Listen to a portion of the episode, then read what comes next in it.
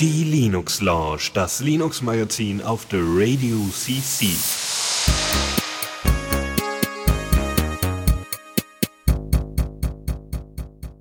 Hallo und herzlich willkommen zur Linux Lounge. Äh, nach so vielen Wochen äh, haben wir es doch mal wieder gekriegt, äh, haben wir es doch mal wieder hingekriegt, Chris mit ins Boot zu holen. Hallöchen.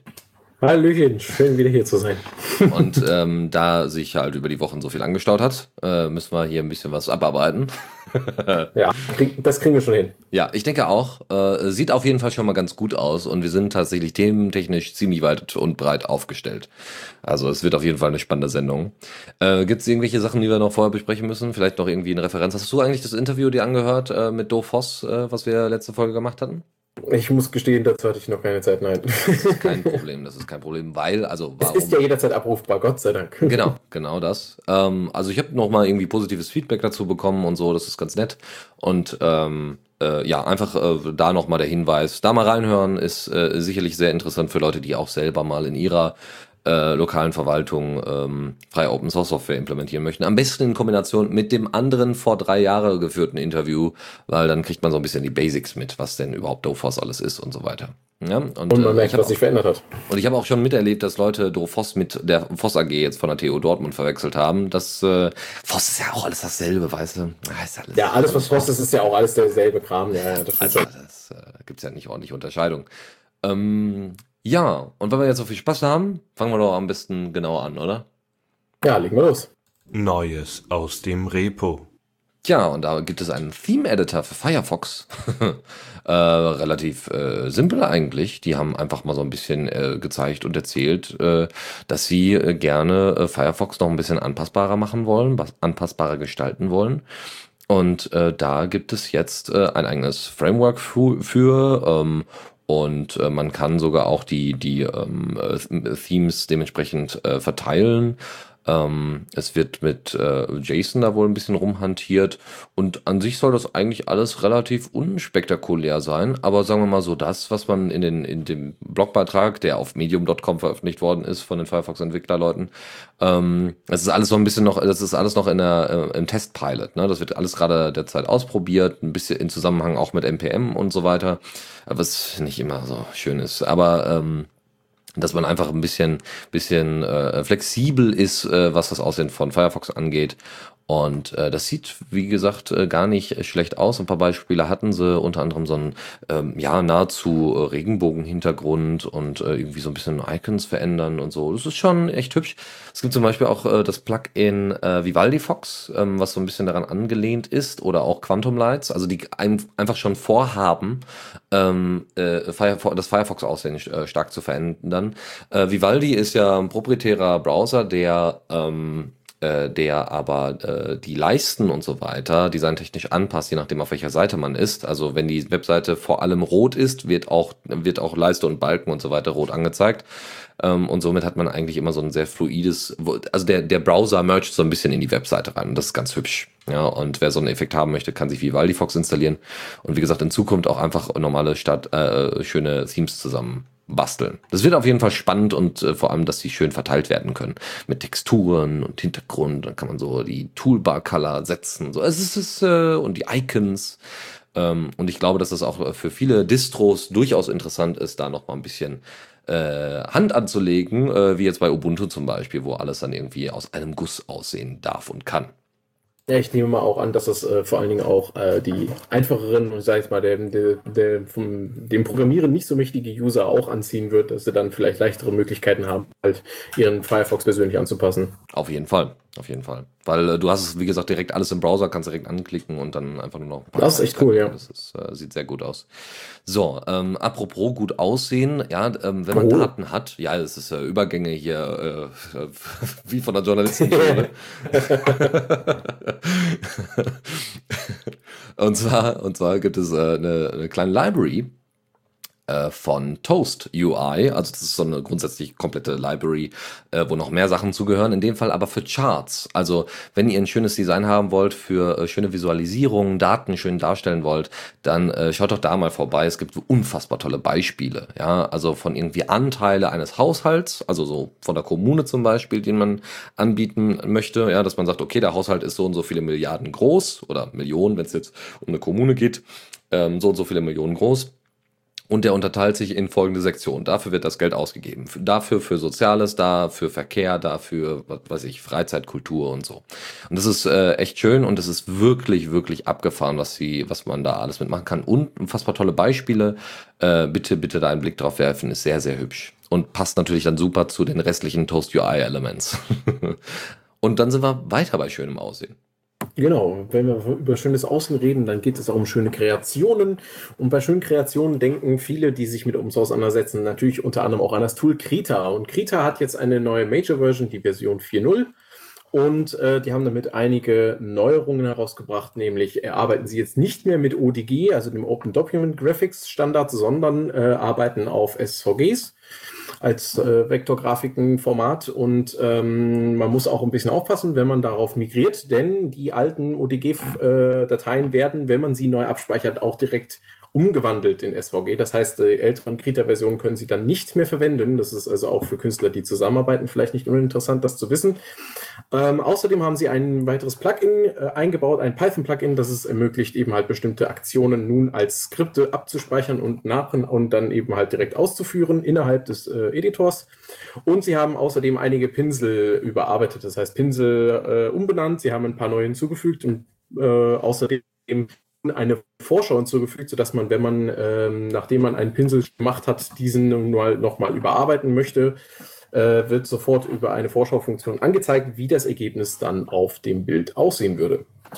Ähm, ja, und äh, wenn wir schon bei Neuerungen sind, reden wir auch nochmal über soziale Dinge, denn darüber können sich Künstler zum Beispiel auch verbinden. Und da sind wir zum Beispiel bei Friendica. Friendica Version, die Version 3.6. Ähm, und die, die, haben nun äh, ein äh, paar Neuerungen hinzugefügt. Wir hatten, ich glaube, vor ein paar Sendungen schon mal über Friendica gesprochen. Da ging es äh, der, damals um äh, hauptsächlich kosmetische Änderungen. Und ja, nun haben sie allerdings äh, ein paar noteworthy Changes. Achso, äh, Friendly ist ja das, äh, die Plattform mit den lustigen Namen, die muss man natürlich auch immer sagen. Äh, The Tasman's Flex Lily, was auch immer das heißen soll. Also ein Tasman, tasmanischer Teufel, kann ich mir noch irgendwie vorstellen. Was Flex Lily bedeutet, äh, weiß ich jetzt nicht. Vielleicht eine Blume? Keine Ahnung. Jedenfalls ein sehr lustiger Name.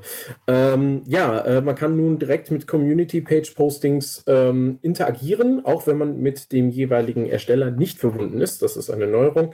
Ähm, außerdem kann man äh, innerhalb von Foren nun direkt adressieren mit einem Ausrufezeichen als Steuerelement, also als Steuerzeichen. Ähm, man kann Hashtags nun folgen, äh, statt einfach nur Leuten oder eben halt bestimmten, Webs, äh, bestimmten Seiten auf Friendica, was äh, das äh, Sortieren der Inhalte und vor allen Dingen auch das Folgen eines größeren Kreises von Themen auch, denke ich, erleichtert. Sie benutzen nun Composer im Dependency Management und haben ein wenig die API überarbeitet. Hm, schön. Also äh, auch da geht's voran. Ähm, äh, jetzt kommen wir kurz zu einer äh, Friendica Fork, nämlich Hubzilla, die äh, auch auf PHP basieren und so und ähm, dementsprechend relativ einfach zu implementieren und also aufzusetzen äh, ist. Und ähm, witzigerweise, also wer äh, noch weiß, dass es damals die Diaspora Night gab, also es ist eine Sendung, die sich speziell um Diaspora und vor allem so dezentrale mhm, Netzwerke mhm. kümmerte. Ähm, der kann sich auch noch an Sean Tilley erinnern, der damals der Community Manager von äh, Diaspora war und jetzt quasi so auf äh, ähm, Medium sein eigenes We Distribute Ding, also so, so ein Channel quasi aufgemacht hat, seinen eigenen kleinen Blog, äh, wo er regelmäßig unterschiedliche ähm, dezentrale soziale Netzwerke unter die Lupe nimmt, ja, sei es irgendwie Hubzilla, Friendica ähm, oder eben jetzt äh, oder Diaspora und Co. Ähm, wir haben, äh, es gibt halt einen neuen Release und was soll man sagen, ist ein bisschen abgefahren. Also äh, man man kann gar nicht über die ganzen Einzelheiten, was es alles inzwischen gibt, äh, so unbedingt intensiv treten. Ähm, es hat sich äh, designtechnisch ein bisschen stärker angelehnt inzwischen an, ähm, an äh, Facebook, muss man tatsächlich sagen, vom Aufbau her. Natürlich ohne Werbung, ist klar. Ähm, und äh, aber das war Friendica ja von vornherein ja auch schon. Und ähm, aber sie haben noch viel viel mehr. Also es gibt inzwischen Open äh, Web äh, Authentication. Also das heißt, du kannst dich woanders einloggen. Du kannst ähm, Sachen klonen. Also es gibt sogar Kanalklon-Möglichkeiten. Also wenn du auf mehreren Plattformen bist, werden die Sachen Daten einfach übertragen und so. Äh, noch viel viel mehr. Also man, ich kann das gar nicht alles auflisten. Was man aber sagen kann, ist, äh, dass es detailliert in äh, Sean Tillis Beitrag äh, präsentiert wird ähm, das Ding ist unfassbar anpassbar. Es gibt Themes, es gibt, ähm, ach, was, also Wahnsinn. Also es ist, es ist wirklich auch für mich beeindruckend, wie, wie genial da äh, das Ganze vorangeht. Eine erschlagende Fülle. es ist wirklich, wirklich abgefahren. Ne? Also äh, Plugins, ähm, irgendwie, es wären so theoretisch sogar HTML-Games möglich, die zu implementieren. Ähm, es gibt äh, ein Mischmasch aus äh, CalDAV und Events im Moment noch. Also es gibt äh, ganz normal so Event-Pages ähm, in, in Hubzilla, äh, wo du dann irgendwie dir auch ein iCal rauspurzelt oder so. Und kannst dir dann so ein, quasi einen Eventkalender zusetzen und da bin ich dabei, da bin ich dabei, da bin ich dabei. Und du hast aber auch die CalDAV-Möglichkeit, was auch ziemlich abgefahren ist. Was, ähm, und das wollen die dem, demnächst, das ist jetzt nicht in dem Release drin, das wollen die demnächst zusammenlegen. Was bedeutet, dass du eigentlich CalDAV hast, du hast Meet, Meetup.com und Facebook zusammen, hast offene Standards und das alles in Hubzilla drin. Ähm, und es spricht halt mehr als nur ZOT, also es spricht mehr als nur das Friendica, äh, ähm, äh, Friendica-Protokoll, hat Friendica bei früher auch schon gemacht. Ja? Also da ging es ja auch schon in, in Richtung äh, Diaspora, äh, teilweise so Twitter-Integration und so. Facebook haben sie ja, ja. irgendwann, glaube ich, rausgenommen und so. Also es geht ab. Bitte da mal einen Blick drauf werfen. So, die, so viele Details können wir hier gar nicht alle zusammenfassen. Eine andere Geschichte, die deutlich einfacher zu verstehen ist, ist, eines der, naja, stereotypsten Hobbys, die man sich so vorstellen kann. Ich baue mir nur Modelleisenbahn. Und äh, ja, warum auch nicht? Ne? Ja, genau, genau. Wahrscheinlich gibt es ja irgendwie so einen coolen 3D-Editor von Märklin oder so. Aber äh, natürlich, natürlich gibt es irgendjemanden, der gesagt hat, Modelleisenbahn, das ist doch ein Fall für Open Source Software und hat ein, äh, tatsächlich ein Model Railway Cut Programm gebaut. Ähm, das ist jetzt in einem neuen Release erschienen am 11.3., also schon ein paar Tage her. Aber ähm, da mal einen Blick drauf zu werfen, also ist ganz, äh, ganz, ganz witzig, ganz niedlich. Ähm, wirklich total, total banal, ne? Also hast halt äh, bestimmte Größen, ähm, die du einstellen kannst, äh, Brücken, die du setzen kannst und so Häuser, die du daneben setzen kannst. Und das ist halt alles äh, relativ übersichtlich und es lässt sich, äh, so wie man das hier so sehen kann, eigentlich ganz okay bedienen. Äh, die Icons sind alle so aus dem letzten Jahrtausend, aber das macht ja nichts. Ähm, trotzdem da mal einen Blick drauf werfen, solltet ihr äh, Fans der Modelleisenbahn sein. äh, X-Track äh, Cat, äh, Cut heißt das übrigens. X-Track Cut. Aber dafür äh, haben wir ja die Show Notes. Genau, ähm, wo man dann solche tollen Tracks, die man geplant hat, dann auch zum Beispiel veröffentlichen kann, ist ja ein eigenes GitLab. Ja. Ähm, und da kommen wir schon bei meinem Thema, nämlich bei äh, der neuen Version GitLab 10.7, die eine ganz interessante Neuerung mitbringt, nämlich äh, die Web-IDE des äh, bisher kostenpflichtigen ähm, GitLab Ultimate ist nun in der ist nun quelloffen zur Verfügung gestellt worden. Das heißt, man kann es nun in der ganz normalen Community-Version mitbenutzen. Das ermöglicht unter anderem das Editieren von mehreren Dateien parallel, ähm, hat einen Markdown-Vorschau und ein paar kleinere äh, andere Features, die ihr euch in dem entsprechend verlinkten Heiß-Artikel durchlesen könnt. Und außerdem kommen äh, bei der neuen Version eine Syntaxanalyse für Go und C, C++ hinzu mithilfe des Go-Ast-Scanners und dem für C, C++ verwendeten GitLab Floorfinder. Wow. Also ich bin immer wieder beeindruckt, äh, wie viel man inzwischen auch in der, in der in Open Source äh, Software findet, was wieder Open Source Software besser machen kann. Also wenn du so ein GitLab aufgesetzt hast und du hast dann eben irgendwelche Floorfinder, irgendwelche äh, Scanner und so weiter, solange die alle Open Source sind und so weiter, äh, kannst du auch selber deine Open Source Software besser produzieren. Ja, also das ja. ist schon echt schön. Die Qualität steigt halt äh, nach und nach. Das ist echt toll. Ja, der, der, der DevOps-Mensch in mir macht kleine Freudensprünge. Vielleicht macht er das ja bei Devils, äh, Devilbox äh, 013 auch. Ähm, also zumindest in die eine Richtung, in die andere Richtung wahrscheinlich weniger. Devilbox ist nichts anderes als eigentlich ein Docker-Container, ähm, in dem aber schon viel Zeug drin ist, nämlich äh, unter anderem ein Lamp-Stack. Also da ist äh, ganz normal, ja, also Linux, klar, okay, aber ähm, äh, Apache, äh, MySQL und PHP mit drin. ähm, aber auch ein Mean Stack, wo wir jetzt beide auch nachgucken mussten, was es überhaupt bedeutet. Es bedeutet, und das ist dann vielleicht die Sache, die jetzt nicht jeden so interessiert, MongoDB, ExpressJS, AngularJS, beziehungsweise Angular oder Node.js. Und äh, wie auch immer, es ist, äh, es ist ganz witzig. Ähm, wie gesagt, einfach ein Docker-Container, in dem alles vorbereitet ist. Es gibt auch da ein Interface sogar für. Also wenn ihr den Docker-Container startet und dann äh, quasi über den Browser versucht anzupingen, habt ihr da äh, Übersicht, ne, wie funktioniert eure Software und so. Und das ist extra dafür gedacht, dass ihr äh, ähm, relativ einfach und simpel äh, zum Beispiel das Ding forkt und dann euer Zeug dran dockt. Also wenn ihr jetzt selber Software baut und gerade entwickelt, dann könnt ihr die dann einfach mit reinziehen und da weiterentwickeln. Ja, das ist einfach fertig ähm, und ihr könnt das auch anderen Leuten zum Entwickeln äh, überlassen. Und äh, da wird jetzt nach und nach dra weiter dran rumgefummelt ähm, und äh, dass die ganzen einzelnen Programme besser miteinander funktionieren. Aber das sind dann so auch so Vorteile eines Docker-Containers, das Ding auch einfach mal ordentlich zum Entwickeln zu benutzen. Ja, hat man nicht viel Sorge drum, man holt sich, zieht sich das Docker-Image, baut das genau. Ding einmal auf und dann kann man direkt loslegen mit dem Webseiten entwickeln. das ist schon ist. sehr angenehm, ja, auf jeden Fall. Ja, ähm, wo wir gerade schon bei Programmiersprachen sind, äh, da können wir auch gleich noch mal kurz über Python reden. Ähm, denn für Python gibt es jetzt äh, eine neue Version des äh, Paketmanagers pip, nämlich die Major Version 10. Ähm, und da kommt nämlich direkt äh, eine weitere Neuerung zu, nämlich ähm, der Python Package Index wurde jetzt erneuert. Die haben ja einige Zeit äh, daran geschrieben, den äh, Code zu überarbeiten und der ist jetzt auch verfügbar, der ist jetzt ausgerollt. Sie haben eine komplett neue Webseite, also ein komplett neues Repo jetzt auf, auf Basis dieses Codes gebaut und haben auch schon mit äh, Zufriedenheit festgestellt, dass äh, dadurch, dass sie an der API nichts verändert haben, die älteren PIP-Versionen damit auch ganz wunderbar zurechtkommen. Das heißt, dieser Legacy äh, Python Package Index, der ja jetzt da noch nebenbei rumrödelt, der wird, äh, der sollte inzwischen auch schon abgeschaltet sein. Die haben den, glaube ich, irgendwann Ende April wollten die den, glaube ich, äh, wollten die den beenden. Ähm, ich habe bisher nichts davon gemerkt, muss also geklappt haben. Mhm. ähm, ja, äh, genau.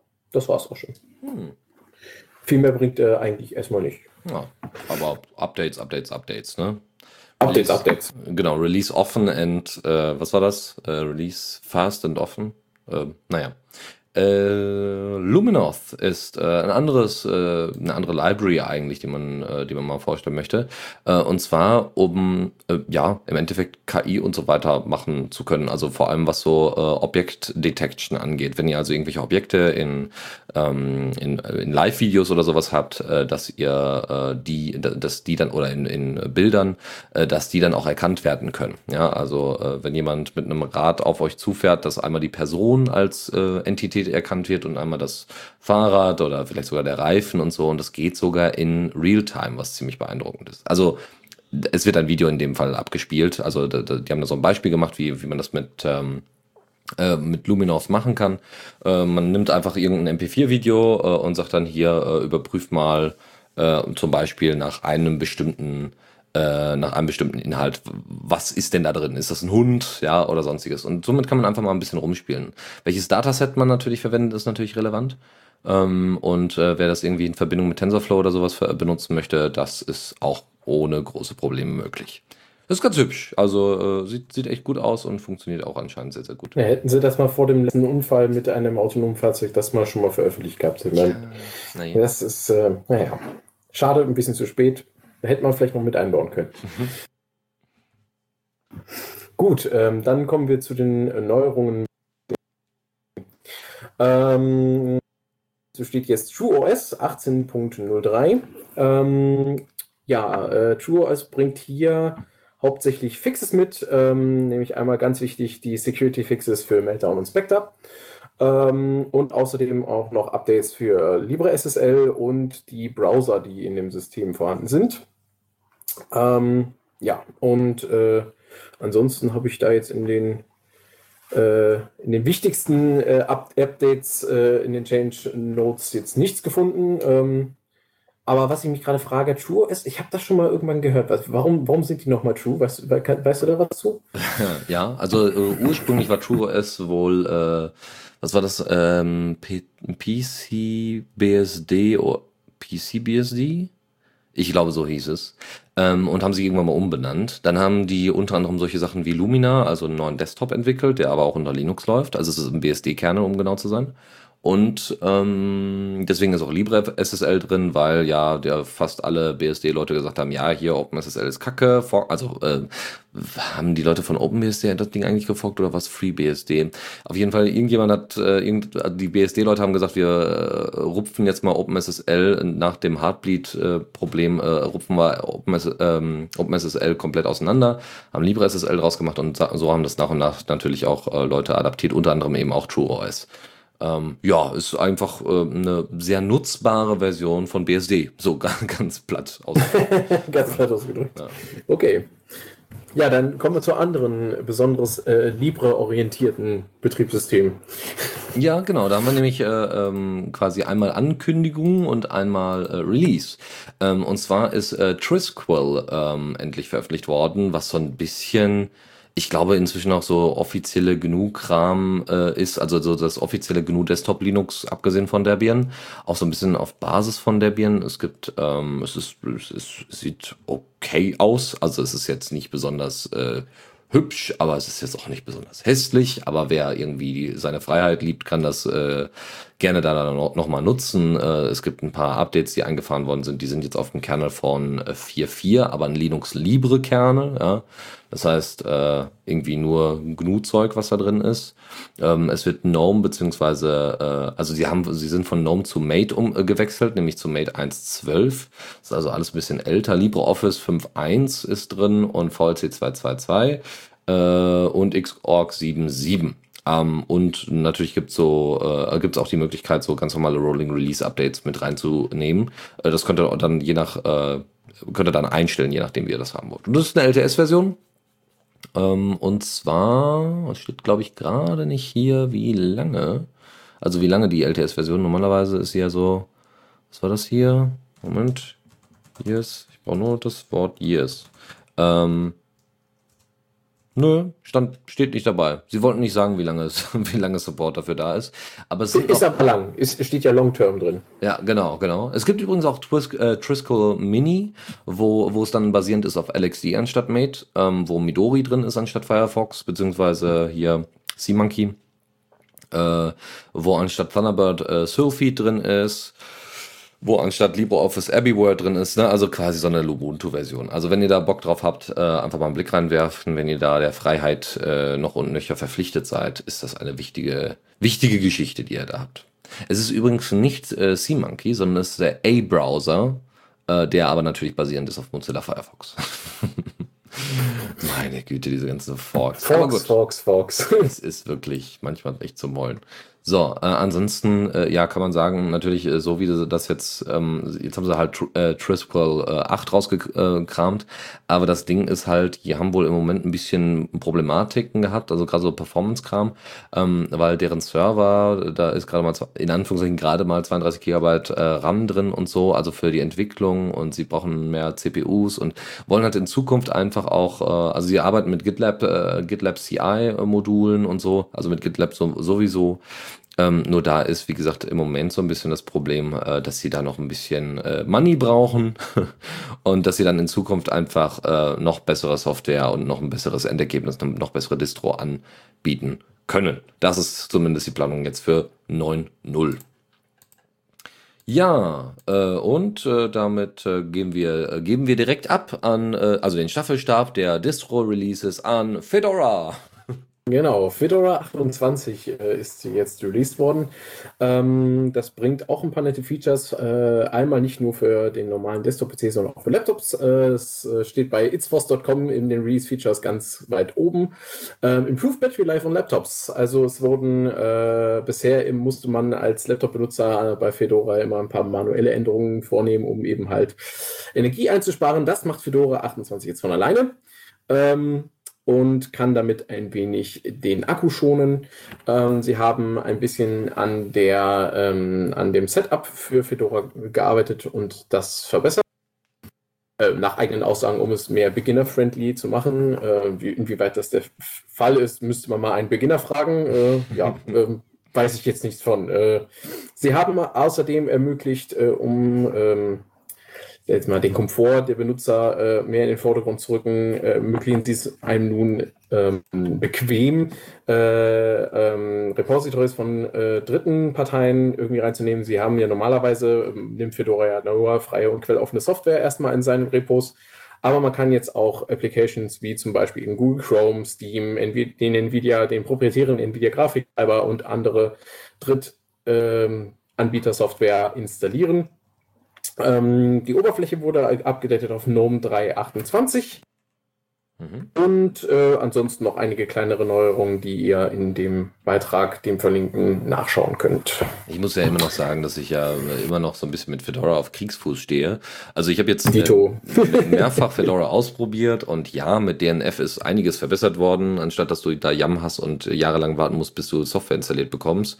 Aber auch nicht so super. Also diese die Suchanzeige zum Beispiel ist ein bisschen komisch, weil äh, also äh, eigentlich ist es ja schön, dass man so, also wenn ich zwei Begriffe eingebe eingebe in die Suche bei DNF zum Beispiel, dann äh, bekomme ich drei Ergebnissektionen. Nämlich einmal das erste Wort nur Ergebnisse dafür, dann für das zweite Wort nur Ergebnisse und dann beide in Kombination kriege ich Ergebnisse für. Ja, also Interessant. eigene Sektionen, also es ist voneinander getrennt optisch und dementsprechend, äh, ähm, ja, das kann Vor- und Nachteil zugleich sein. Ich fand es ein bisschen, also manchmal ist es ein bisschen verwirrend, weil man ist es einfach gewohnt, ne, oh mal eine Suche, zack, und dann kriegst du einfach deine Ergebnisse irgendwie äh, organisiert. Das kann manchmal ja, gut. sein. So, solange es nicht so schlimm ist wie die Suchfunktion von F-Droid, ist es ja noch nicht so tragisch. da hast du recht. Oh Gott, da, da, da, müssen die Jungs unbedingt mal ran. Die müssen noch an andere Dinge ran, aber das auf jeden Fall. Ja. Was mir gerade noch einfällt, bevor wir in die nächste Kategorie springen, ähm, wir hatten jetzt schon mehrfach äh, Links von medium.com da gehabt. Ich weiß gar nicht, was für ein Laden ist denn das überhaupt? Weißt du da was drüber? Ja, also medium.com ist quasi das neue WordPress.com. Ähm, also, ach, es ist, es ist echt schrecklich. Also Medium.com hat noch andere Probleme, weil ich glaube, die haben jetzt inzwischen bei einigen äh, äh, Pages und Articles haben die sogar Paywall eingerichtet. Das ist ja total absurd. Ähm, also, Medium.com ist nichts anderes als äh, tatsächlich so eine Art Blogging-Plattform, die äh, vor allem dadurch besticht, erstens, dass sie ein ähm, hübsches, tatsächlich relativ einfach äh, gehaltenes Design hat. Also ähm, man hat relativ selten Bilder oder Grafiken oder sowas drin und wenn, dann passen die halt wunderbar zum Text. Also es ist so ein bisschen mehr Zeitung lesen als äh, jetzt klick hier, ja. Ähm, und das ist schon mal manchmal ganz, ganz ähm, ganz hilfreich, gerade wenn man von Reddit auskommt, ja, wo alles irgendwie, jedes Subreddit irgendwie bunt ist ja. wie sonst was. Also jeden Tag Karneval. Ähm, und äh, das andere Ding, wo ich auch sagen muss, schöne Sache, ist äh, die Kommentarfunktionen, ähm, weil die deutlich stärker an dem Inhalt orientiert sind. Das heißt, du kannst einfach Sachen markieren, äh, also mal abgesehen, dass du die auch teilen kannst und dann so. Aber du kannst sie markieren und kannst daraufhin dann deinen Kommentar schreiben, was ganz cool ist. Das heißt, wenn du auf bestimmte Argumente eingehen möchtest, auf ge gewisse Absätze, kannst du dich mehr daran orientieren, anstatt einfach grundsätzlich drunter zu schreiben, erster, ja, beispielhaft. Sondern musst du schon äh, den ganzen Text markieren und sagen, erster. Oder ja, so gut, ähnlich. okay. Ja, aber das Ding ist Alles halt äh, ne, wieder so ein Hosting-Service und ähm, ich bin da nicht so ein Freund von. Und äh, es wird genau das passieren, was mit allen äh, zentralen Organisationen passieren wird. Irgendwann kippen sie um, aber da kommen wir gleich noch zu. Alles klar, reden wir später drüber. Aber danke schon mal für die Infos. Jetzt zum, äh, zur Release-Plan. Achso, ja, Moment. Ah, oh, ja, Moment. Wir haben hier einen Jingle. Äh, der muss ja, gespielt werden. Der muss gespielt werden. Moment. Newsflash. So, Release-Planung bei GNOME. Jetzt kannst du loslegen. Release-Planung bei GNOME äh, ist äh, jetzt raus, nachdem der neue Release da ist und äh, ich tatsächlich äh, überrascht war, dass auch Arch relativ fix das ganze Ding hingekriegt hat. Die warten ja immer bis zu, bis zu einem Point-Release und diesmal hat es wohl nicht so lange gedauert. Sie haben eine Sache halt wohl äh, beim Release von GNOME in den Sand gesetzt, nämlich hatten, äh, also in den Sand gesetzt in Anführungszeichen, war ein bisschen schlimmer.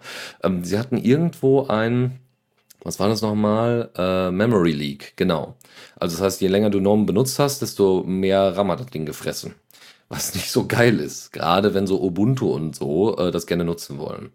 So, ja. irgendwann, also das Problem war äh, auch tiefgreifend. Also ich erzähle nur kurz, äh, das Problem war so tiefgreifend, dass äh, äh, es nicht mal eben klar war, wie man das Ding jetzt fixt. Also die haben äh, äh, mit, mit quasi einem Notfallteam versucht, so schnell wie möglich dieses Problem zu fixen und es ging einfach nicht. Oder hatten dann irgendwie vor, äh, vorgefertigte Fixes, ja, und das war aber nicht das eigentliche Problem. Dafür haben sie was anderes gelöst, ist auch schön. aber ähm, es war wirklich, wirklich schlimm und ähm, ähm, also Ne? Äh, außer man, also so wie ich, ne, der seinen Laptop einfach lange genug äh, immer schön anlässt, ähm, um die Uptime hochzuhalten. Ähm, aber äh, naja, wie auch immer, am Ende hat es dann doch funktioniert und ähm, sie arbeiten jetzt gerade daran, also jetzt für den nächsten Release auf jeden Fall, aber sie arbeiten gerade daran, das Ding zurückzuporten in äh, die aktuelle GNOME-Version. Also da habe ich jetzt noch nicht gehört, ob das schon passiert ist oder noch nicht. Auf jeden Fall haben sie den Bug gefixt. Deswegen ist es so wichtig, wie denn die zukünftige Planung bei GNOME aussieht. Da gibt es gar nicht so sehr technische Details, sondern eher so von der, von der ideellen Seite her. Ähm, zum Beispiel solche Sachen, dass sie äh, ihre Pläne, also ihre eigentlichen Ziele, gar nicht mehr so oft erklären wollen. Ja, also es soll ganz offensichtlich sein, GNOME hat immer das Ziel, X, Y, Z. Ja, ähm, sie müssen, die müssen nicht lange erklärt werden, die müssen irgendwo stehen, die müssen irgendwo offensichtlich sein, dass die Maintainer und so weiter die dazukommen oder Contributor, dass die äh, sofort ohne Probleme sich daran beteiligen können. Ja, äh, natürlich sollen auch irgendwie neue Mitwirkende angezogen werden, ähm, was einmal äh, den Maintainern helfen soll, äh, dass die Sachen umgesetzt werden, ähm, aber ähm, eben halt äh, auch den Mitwirkenden helfen soll, ja, äh, weiterhin dabei zu bleiben. Ähm, ansonsten äh, so ein Fokus darauf, dass kurz- als auch langfristige Ziele zu erreichen sind ähm, dass äh, einfach nochmal ein bisschen, dass äh, das quasi so eine Art Engagement-Team gibt, was nochmal ein bisschen mehr äh, PR macht äh, für GNOME, wo ich sagen muss, ja, also kann, kann ich durchaus verstehen. Ähm, ich habe äh, manchmal das Gefühl, dass Gnome mit seinen Fortschritten so ein bisschen hinterm Berg hält, ja, oder dann eben in Anführungszeichen anderen Leuten so ein bisschen die Arbeit überlässt. Aber auf der anderen Seite haben sie auch Videos und so für die Releases und so, aber so die Entwicklung, was denn jetzt äh, gerade so aktuell ist, das fehlt so ein bisschen. Äh, genau, es soll ein besserer Feedback-Cycle geben, also eine bessere, bessere Rückkopplung zwischen Designern, Nutzern und eben Entwicklern. Was auch eine wichtige Geschichte ist, weil äh, ne, Gnome, als Gnome 3 dann rauskam, war ja der große Bruch. Das war aber auch, finde ich, immer noch bis heute berechtigt. Ähm, und äh, da hat man aber dann einfach so ein bisschen äh, stärker ignoriert, welche Sachen sich die Leute denn da zurückwünschen. das ist nicht immer gut. Äh, ansonsten soll äh, nochmal die, die äh, quasi die Lücke geschlossen werden zwischen ähm, Gnome Releases und Downstream Releases ähm, sodass die Downstream-Releases äh, besser vorbereitet werden können. Und ansonsten ähm, soll eben geguckt werden, dass diese, dass die Issues, wenn die auftreten, wenn irgendwelche Issues auftreten und gefeilt werden, dass die nicht komplett durch die Decke gehen, gerade was die Priorisierung angeht, dass da deutlich besser koordiniert wird. Das im Groben. Sie haben sich noch ein paar mehr Details daraus gekramt äh, wirkt alles so ein bisschen allgemeiner. Die wissen natürlich schon eher, was sie da als, äh, als Ziel genauer verfolgen. Da einfach äh, einen Blick in den Blogbeitrag äh, werfen und ich empfehle tatsächlich grundsätzlich den Planet von GNOME.org äh, zu abonnieren, weil da kriegt man immer mal wieder was über die GNOME-Leute mit und die GNOME-Entwickler, die dann einfach so ein bisschen mal was darstellen. Ja, das klingt für mich auf jeden Fall so ein bisschen danach, als, als würden sie so sagen, so zumindest von den Teilen, was du so gesagt hat, dass von wegen, man möchte die Feedback-Cycles verkürzen und so. Bei anderen größeren Firmen würde dann einfach nur stehen, wir wollen agil werden. Mhm. ähm, da sehe ich, sehe ich gewisse Konzepte, die, die auch in diese Richtung zu streben scheinen bei GNOME. Eindeutig, weil sie ja jetzt auch umgestiegen sind auf, wenn mich nicht alles täuscht, GitLab und noch irgendwas? Ich glaube, sie nutzen, also GitLab ja, und noch irgendwas. Also sie sind entwicklungstechnisch, äh, also jetzt auch ähm, äh, softwaretechnisch jetzt nochmal umgestellt worden, dass die Entwicklung einfach besser vorangehen. Und viele, also dass sie eben halt nicht ihr Bugzilla verwenden, sondern GitLab hat doch auch einen Issue-Tracker, ne? Oder ist das ein Ja, es hat einen eigenen, ja, ja. Ich bin mir gerade unsicher, ob es ein Fabricator ist, was sie nutzen. Noch zusätzlich. Hm, naja. Auf jeden Fall haben sie auf modernere Software umgestellt, was sehr, sehr gut ist. Und notwendig. Auf jeden Fall. Was die Qualität von GNOME ja auch nochmal erhöhen kann. Hoffentlich. So, ja. kommen wir zur, zur Nachricht, äh, äh, äh, nämlich äh, hier von wegen proprietäre Software und zentrale Dienste und so. Hm. Achso, eigentlich gibt es doch eine News, die ich jetzt äh, gleich noch kurz erwähnen werde. Also erstens, äh, Slack, falls, falls irgendjemand von euch Slack verwendet oder verwenden muss, Hallo. oder die Firma es verwenden muss. Ja. Also, Hallo. Ja, ehrlich, musst du es verwenden? Ja, tatsächlich. Also, ähm, was heißt, ich, ich, ich, also, das heißt, ich muss es. Ich müsste, glaube ich, tatsächlich nicht, aber ähm, man würde doch, glaube ich, sehr dazu drängen, das zu tun, weil, naja, Slack ist halt der zentrale, die Zent naja, ich sag's schon, die zentrale Kommunikationsplattform für mein, äh, das Unternehmen, bei dem ich angestellt bin. Leider, leider. Ich äh, habe auch schon des Öfteren gesagt, wir müssen sowieso irgendwann, äh, äh müssen wir darüber nachdenken, wie wir äh, gewisse Services bei uns selber machen. DSGVO lässt grüßen. Mhm. Aber, ähm, ja. äh, was das angeht, irgendwie hatte Storman recht. Ach was. naja, also äh, genau, also was, was ähm, Dezentralität angeht, äh, ich weiß gar nicht, wie, wie sehr er davon Verfechter ist.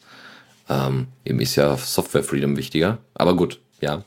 Ähm, so bei Slack haben sie jetzt tatsächlich, also schon ein paar Tage her, äh, bei Slack haben sie tatsächlich die, äh, gab es früher IRC-Bridges und XMPP-Gateways. Äh, die auch richtig gut funktioniert haben tatsächlich. Ich habe mal äh, das so ein Ding auch mal kurzzeitig benutzt und äh, allerdings dann aufgrund der Tatsache, dass ich selber IRC und XMPP nicht so viel verwende, leider, leider, weil mangels Kontakte, ähm, äh, habe ich das dann auch irgendwann wieder eingestellt, als es dann sowieso hieß, ja, wir, wir, wir hören da mal auf damit. Und ich so, äh, wie, was, Moment, wie? Äh, ja. Und, genau, ja. genau, das ist nämlich die News. Sie haben damit aufgehört, sie haben Dinge abgeschaltet. Und genau mit demselben Trick hat damals Google Talk die Leute angelockt, also jetzt ja. halt Hangouts. Ja, Google Talk hatte damals eine Schnittstelle zu XMPP, da haben die Leute gesagt, Facebook ja, Messenger, gleiche Nummer. Oh ja, stimmt, genau, selbe Nummer. Und so weiter. Also das ist sehr weitreichend schon so passiert worden. Ja, kommt alle zu uns, bei uns ihr, kriegt ihr alles angeboten und am Ende äh, ist man dann gefangen ähm, und äh, kommt aus seinem Ökosystem dann nicht mehr raus und die Leute von außen können nicht mehr drauf zugreifen. So einfach ist das. Das kann dir bei Matrix und Riot nicht passieren. ähm, also nicht in der Form. Ähm, weil äh, Matrix und Riot, also wir hatten ja schon mal drüber gesprochen, Matrix ist das Protokoll, äh, ein dezentrales Protokoll als Alternative auch zu XMPP und ist natürlich so ein bisschen auch stiltechnisch und zieltechnisch äh, stärker an, an Slack orientiert und gilt als die Slack-Alternative. Ja? Teilweise sogar als Skype-Alternative, weil inzwischen auch Jitsi sogar integriert ist und ähm, wir müssen übrigens unbedingt mal ausprobieren, äh, ob das äh, inzwischen besser funktioniert mit der mit der, Sehr gerne, ja. der Laberei. ähm, Könnt ihr demnächst die Shownote-Vorbereitung einfach mal äh, ja. über, über äh, Matrix dann machen. Genau, genau. So, ähm, Matrix und äh, also Riot ist der Client, ja, es gibt mehrere Clients, weil es ja ein offenes Protokoll, es gibt mehrere Clients, aber Riot Es gibt außerdem keine, die, äh, außer Riot leider keine, der irgendwie featureful wäre. Mhm. Leider. Ich habe zumindest noch keinen gefunden. Also wenn einer einen kennt, sofort melden, schreibt es in die Kommentare oder so. Das äh, würde mich sehr interessieren. Ja, ich habe irgendwie, ähm, muss mal gucken, genau, es gibt Fractal. Fractal ist ein äh, GTK-basierter ähm, GTK-basierter Riot Client oder Matrix Client, ähm, aber der ist bei weitem noch nicht so weit, dass man ihn äh, auch mit Encryption und so weiter ordentlich verwenden könnte. Man muss auch sagen, Riot und Matrix sind auch weiterhin in Entwicklung. Auch Synapse und äh, Dendrite, was die Server-Software quasi für, für Matrix betriebene Server ist und so, äh, sind auch alle noch in Entwicklung. Und wenn es dann irgendwann mal einen Feature Freeze gibt, also es gibt natürlich auch Versionen für die einzelnen Protokolle und so, aber wenn es dann irgendwann mal äh, einen größeren Feature Freeze gibt, äh, weil im Moment ist hart, hart am entwickeln dran, die Leute dort, ähm, dass das Ding äh, ordentlich durch die Decke geht und dann eben auch stärker dezentral aufgestellt sein kann und jeder sich dann quasi den besten Client rauskramen kann, den er haben möchte, was ziemlich cool ist. Ähm, so, aber deswegen, das ist aber nicht die einzige News, also dass es eine Alternative zu Slack gibt, große Überraschung, ja, äh, und dass es die dezentral gibt, auch ganz große Überraschung gibt es, ja, aber ähm, die äh, die französische, also das die französische Regierung oder sagen wir mal Government heißt ja nicht mehr als Regierung, nämlich so Administration sprich äh, ähm, alles, was auch Verwaltung und so weiter angeht, die brauchen natürlich eine Möglichkeit, um zu kommunizieren. Und E-Mail ist jetzt auch immer noch da. und immer noch dezentral, aber schön ist auch, wenn man mal auf modernere Techniken umsteigen kann. Und deswegen hat tatsächlich äh, die Firma hinter Matrix bzw. Riot haben offiziell jetzt die Möglichkeit bekommen, für Frankreich eine sichere Instant Messenger App zu basteln, was im Endeffekt nichts anderes wird als eine Fork von Riot. Ähm, und äh, dementsprechend auch mit Matrix funktioniert und in Zukunft ähm, möglicherweise vielleicht sogar noch weitere Governments angeschlossen werden.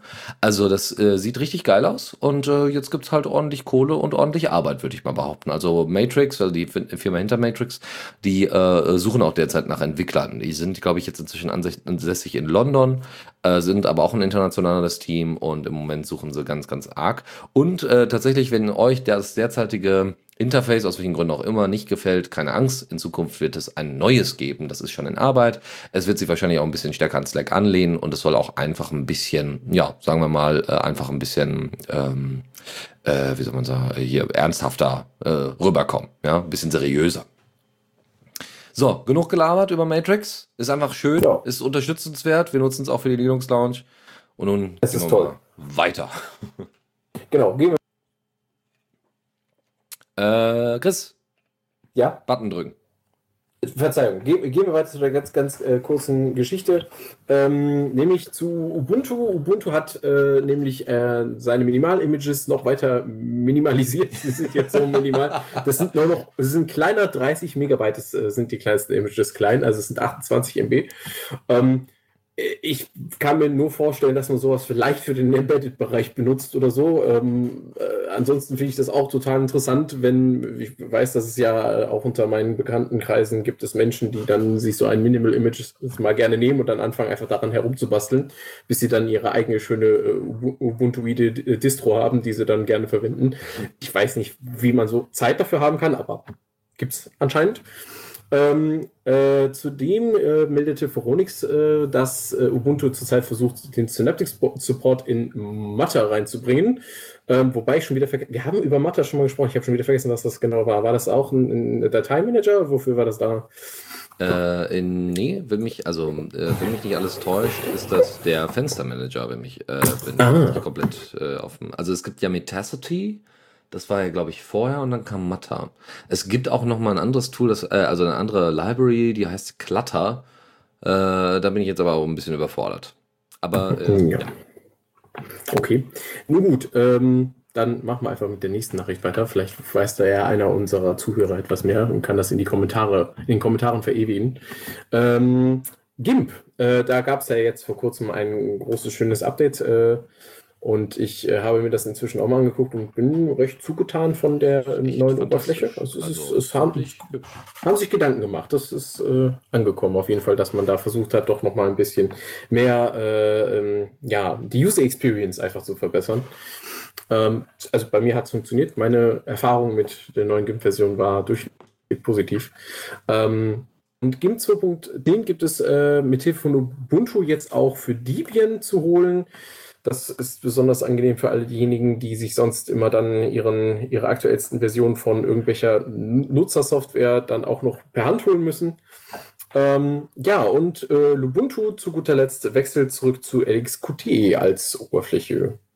Ja, nicht, nicht ganz zurück, aber sie wechseln dahin, weil äh, Ja, dahin. Genau, LXDI Sind Sie ist. da äh, nicht schon mal?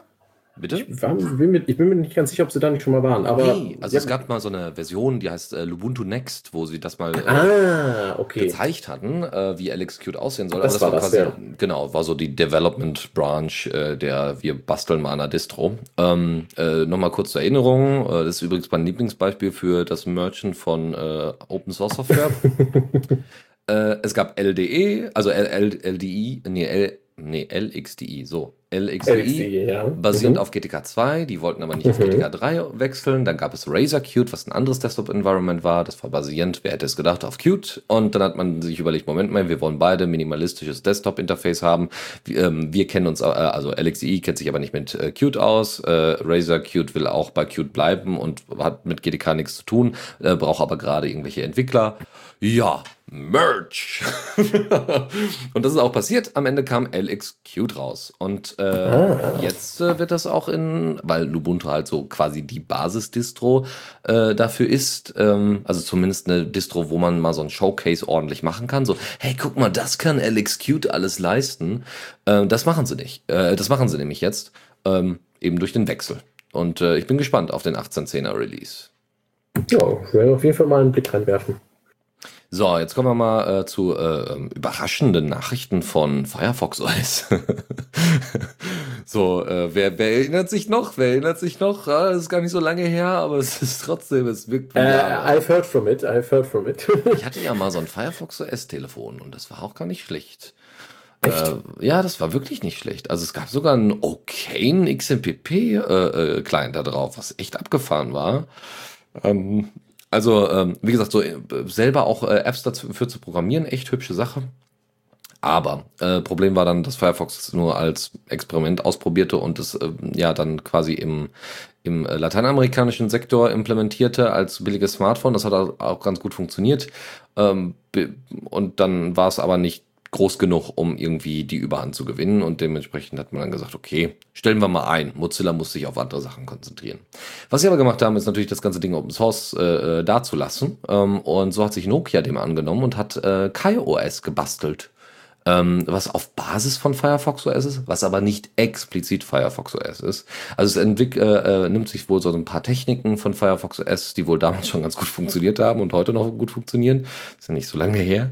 Ähm, und sie wollen ein äh, neues, äh, äh wenn ich das richtig gesehen habe, ein äh, Telefon rausbringen oder haben ein Telefon rausgebracht, das äh, 8110 äh, 4G ähm, was äh, ja, was äh, wohl mit eben dieser mehr oder weniger Fork funktioniert. Das ist wirklich ein einfacher alter Knochen, also hier, wie man es kennt, ne, alte Nokia-Phones, ja, mit irgendwie äh, Touch äh, mit Touch-Display, aber ansonsten einfach nur ein Knochen, ja, so.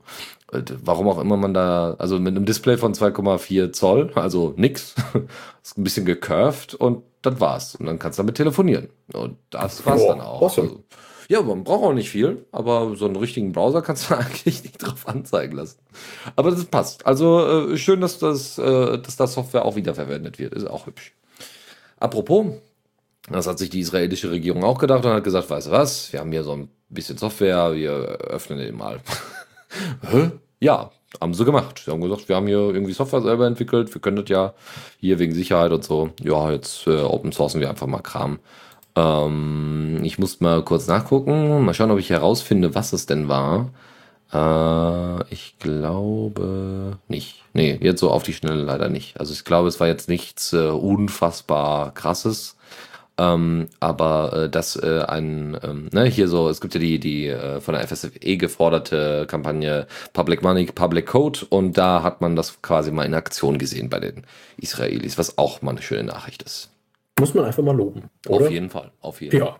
Die Leute hier schön motivieren, damit das auch in Zukunft so läuft, ne? Liebe Und Stadt vielleicht Dortmund. auch in anderen Ländern. ja, Dortmund, danach NRW, danach Deutschland, danach die Welt oder so. Ja. Äh, die, die Reihenfolge kann man ja mal versuchen. Soccer-Ecke. Spielspaß und Spannung, Spannung ist angesagt. Spannung, da ist schon fast der Holländer in dir rausgekommen. Was ist da los? So ein bisschen, ja. Äh, lass dich überraschen. Äh, oh Mann. Ähm, und zwar äh, Deus Ex äh, Mankind Divided habe ich gespielt. Ist auch schon ein paar Tage her. Äh, unter Linux natürlich, weil was sonst? Ähm, What else? Und das äh, ist ganz gut. Also sehr gut.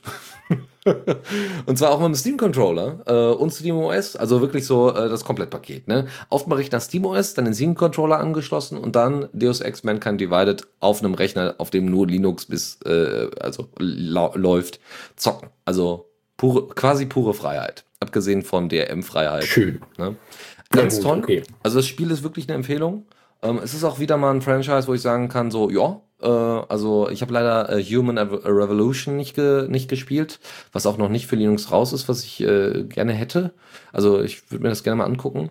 Es ist natürlich so ein, so ein äh, AAA-Game, sprich es ist äh, äh, unfassbar hochentwickelt, äh, äh, weitreichende Stories und ähm, macht wirklich Spaß, sieht gut aus und äh, ist mit einem Steam Controller, also ist eigentlich das perfekte Spiel für einen Steam Controller. Also ich habe es auch damals im Bundle gekauft, witziger, witz, äh, witzigerweise. Ähm, ähm, und das ist wirklich perfekt, weil äh, der Steam Controller, das muss man einfach sagen, er ist nicht für Shooter gedacht. Also ich hatte auch eigentlich gedacht, also es geht einfach Echt? nicht. Ja, also er, er, ist schon gedacht, aber es funktioniert nicht. Also ich habe mich ja jetzt okay. wirklich damit intensivst auseinandergesetzt und äh, lange ausprobiert und es geht einfach nicht, weil es ist etwas anderes, als wenn ich auf dem Touchpad ähm, meinen Daumen bewege übers Touchpad als wenn ich äh, mit, ähm, mit einem mit einem Steuerknüppel dagegen drücke. Weil der Steuerknüppel, da kann ich einfach die, die ähm, quasi. Ein Touchpad ist teilweise zu langsam, manchmal, da kann man es schneller machen. Wenn es dann zu schnell ist, reagiert es aber zu fix auf Kleinigkeiten. Ja, das heißt, allein die Bewegung meines Daumens, ja, was bei einem, wo, wo ich bei einem, bei einem Steuerknüppel einfach, ähm, die, der Steuerknüppel würde sich nicht bewegen, selbst wenn ich meinen Daumen bewegen würde, je nachdem wie. Ja, aber gehen wir mal davon aus, ich kann einfach immer dieselbe Haltung bei einem Steuerknüppel haben, ja, immer, was weiß ich, 45 Grad oder weniger, ähm, immer halten und trotzdem irgendwie noch die Knöchel bewegen, ohne dass irgendwie schlimm was passiert, so ungefähr. Oder immer dieselbe, äh, selbe Geschwindigkeit oder immer dieselbe Richtung ein, einschlagen oder so, ne? Weil also das ist unbewusste Bewegungen sind da so problematisch. Genau so, beziehungsweise, ja, okay. ja. genau, Kleinigkeiten eben, ne? Dann guckst du auf einmal nach unten, nur weil du irgendwie den Daumen ein bisschen geneigt hast. Und das ist einfach nicht so geil, weil du kannst so nicht gut zielen. Ja, du bist zwar relativ fix, aber was bringt dir das fix sein, wenn, naja. Wenn es voll daneben geht, im wahrsten genau. Sinne des Wortes. Aber, wie gesagt, deswegen Shooter nicht und Deus Ex ist halt nicht primär ein Shooter, sondern eigentlich so ein Schleich- und, ne, so, so ein bisschen, äh, äh, hier, ja, so ein, so ein Schleich- und, und, und äh, äh Prügelspiel. Ähm, also du hast da auch Waffen und so weiter, die du aufrüsten kannst und so. Aber man muss klar sagen, es geht eher darum, irgendwie ähm, äh, ungesehen an, an seinen Feinden vorbeizukommen. Und dafür muss ich ganz ehrlich sagen, ist das ziemlich gut. Ja, also das ist wirklich, also das ist genau das Spiel, wofür man diesen Controller haben möchte. Cool. Ja, ähm, ein Spiel, das man ohne Controller spielen kann, tatsächlich, ähm, ist äh, Pioneers. Ähm, Fans äh, des äh, Brettspieles Die Siedler von Katan werden vielleicht aufhorchen, wenn sie sich mit freier Software auseinandersetzen und da vielleicht auch mal nach einer digitalen Version dieses Spieles gesucht haben. Pioneers ist nämlich genau so eine. Ähm, ist jetzt in der Version 15 erschienen vor einiger Zeit und Pioneers, ja, was soll man sagen, ist halt äh, klar nach dem Ziel, handle und baue auf, genauso wie die Siedler von Katan und naja, wer da eben halt am erfolgreichsten drin ist, der gewinnt das Spiel. Ähm, kurz und knapp direkt übergeleitet zu anderen Dingen, die sehr schön aussehen können, nämlich zu DXVK. Wer davon schon mal gehört hat, der wird jetzt sagen, oh ja, das ist es. ähm, was macht DXVK? Das DXVK ist eine Abstrahierung der äh, direkt äh, X11-Implementation und zwar leitet es quasi äh, in einem Wine-Environment diese Befehle auf äh, die Vulkan-API um und das ist ziemlich geil. Ähm, warum kann ich das sagen? Ich kann das sagen, weil ich das bereits erfolgreich benutzt habe und mit äh, sehr viel Vergnügen äh, genossen habe, wie plötzlich etwas funktionierte. Ähm, man ersetzt, kurz gesagt, zwei Bibliotheken in seinem Wine-Environment und ähm, wird dann Zeuge davon, wie plötzlich ein direkt X11-basiertes Spiel ohne weitere Probleme funktioniert, zumindest in meinem Fall. Ich habe Kingdom Come Deliverance damit getestet und es funktioniert super. Es ist sehr schön, die Frameraten sind explodiert im wahrsten Sinne des Wortes. Also ich habe über die ich habe es zuerst einmal so versucht mit den ganz normalen äh, Wine äh, DirectX 11 äh, Bibliotheken. Es lief immerhin, es startete und es äh, zeigte auch Dinge an, aber das war dann halt so eine Framerate von 5 bis 6. Das ist keine gute FPS. Nö, also schwierig auch für Minecraft. FPS, das ist, es ist für, nicht mal für Minecraft sein. ähm, mit äh, die XVK das Ganze dann auf die äh, 20 bis 26 und das ist genau so die Sorte. Gut, meine Hardware ist nicht ganz so leistungsfähig, äh, dementsprechend verzeihe ich das da an der Stelle einfach mal, aber so kann ich tatsächlich ruckelfrei äh, äh, durch die Wildnis und halbwegs ruckelfrei durch die meisten Städte. Äh, und das ist schon ziemlich toll gemacht. Und das ist ein super Stück Software, das ihr unbedingt testen solltet, wenn ihr das bis jetzt noch nicht getan habt. Und vor allen Dingen unterstützt den Entwickler. Schreibt äh, Issues. Ähm, ich weiß gar nicht, ob er momentan äh, ähm, Unterstützung in Form von Money akzeptiert. Ich schaue mal eben kurz. Ja. Ich finde da jetzt gerade keinen Hinweis auf ein Donating. Aber äh, na gut, selbst wenn nicht, das ist ja erstmal nicht weiter tragisch. Äh, vielleicht kann man den ja auch direkt ansprechen und fragen, ob man ihn vielleicht auch in monetärer Weise unterstützen kann. Ähm, wer ein Beispiel dafür sehen will, der findet bei äh, in unseren Shownotes später einen YouTube-Link, wo Overwatch mit Hilfe von DXVK realisiert wird. Und wer mir nicht glaubt, dass Kingdom Come Deliverance damit läuft, äh, wenn es in den Kommentaren gefordert wird, mache ich gerne auch mal ein bisschen Footage und setze sie da später mal rein.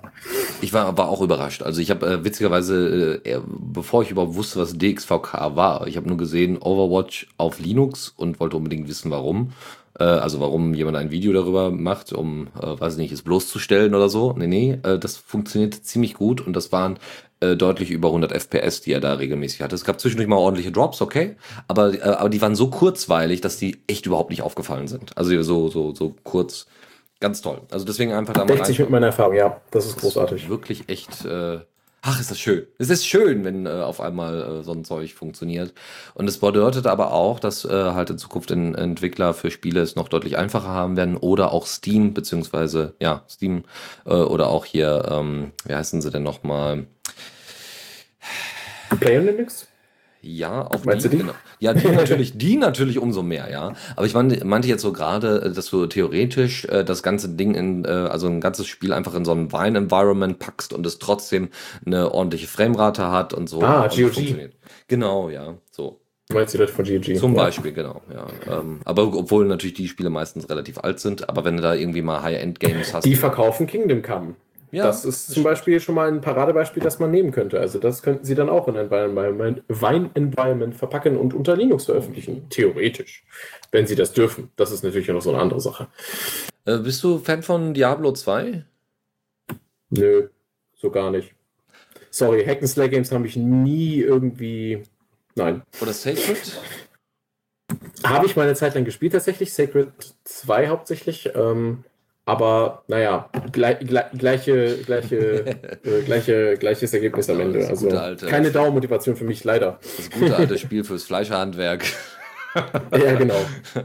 Ähm, solltest du äh, aber ein besseres Spielchen bauen wollen, äh, weil RPGs ja durchaus dein Ding ist, würde ich ja sagen, ähm, dann äh, würde sich vielleicht die Flare Engine anbieten. Die Flare Engine, äh, F-L-A-R-E geschrieben, wofür es steht, nämlich für Free Libre Action Role-Playing Engine, ähm, ist äh, eine 2D-Engine, die eben genau nach diesen beiden Spielen als Vorbild, Diablo und Sacred, äh, funktioniert, relativ einfach ist. Es gibt ein paar schöne Bilder dazu ähm, und es gibt ein Spiel, was sie auch entwickelt haben, das sich, also das ganze Team um, um, äh, um die Flare Engine, äh, nämlich Empyrean Campaign, ähm, was nichts anderes ist als äh, ihr seid selber, also auch, auch alles im RPG-Setting, ihr seid ein Verbannter, der aber irgendwie versucht wieder äh, quasi sich zu entbannen, quasi ein Verbannter aus einer, aus einem, aus einem Staate, aus einem Königreich.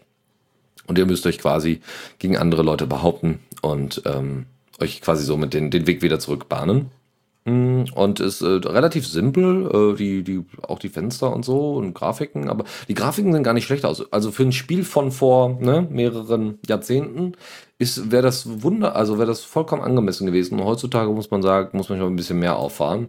Ja, äh, weil wenn inzwischen unter Wine auch Overwatch funktioniert, dann die Konkurrenz, was das angeht. Also es ist ein Open Source Spiel, nebenbei bemerkt, ähm, nicht nur eine Open Source Engine.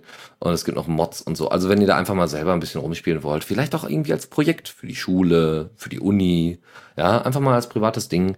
Warum nicht? Dann ist das so eine kleine Geschichte. Einfach mal um eine Story nahe zu bringen. Ich finde sowas ja als Lernspiele ganz cool. Also eben halt nicht so typische Lernspiele, sondern äh, um zum Beispiel ähm, einen, einen Protagonisten zu haben, der äh, zu einer gewissen Zeit lebt, um, um dann irgendwie klarzumachen, wie damals gelebt worden ist. Ja, dass man ein bisschen Geschichte äh, quasi näher bringen kann oder andere Möglichkeiten. Das wäre schon ganz cool.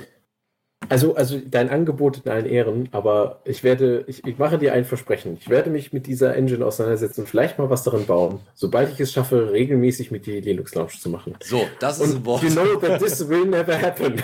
Ja, genau. Genau das. Genau das. Äh, aber vielleicht kriegen wir es ja doch hin. Zumindest ja, wer weiß. Dann, dann muss ich dieses Versprechen auch einlösen. Dann, dann, dann sprechen wir uns einfach nochmal. kriegen wir auch hin. So, ansonsten, äh, genau, das ist wie gesagt in der 1.0er Version erschienen. Das heißt, es ist jetzt auch stable soweit. Äh, kommen wir quasi zurück wieder zu Wine über drei Ecken. Über drei Ecken, genau. Über die Leute, da reden wir jetzt mal mit den Menschen, die äh, sich sagen, ja, Wine schön und gut, aber ich muss mich dann die ganze Zeit damit auseinandersetzen, wie das dann hier funktioniert und habe da keine so schöne, fluffige, alles in einem und äh, äh, äh, Lösung, die mir das äh, ganze Leben erleichtert.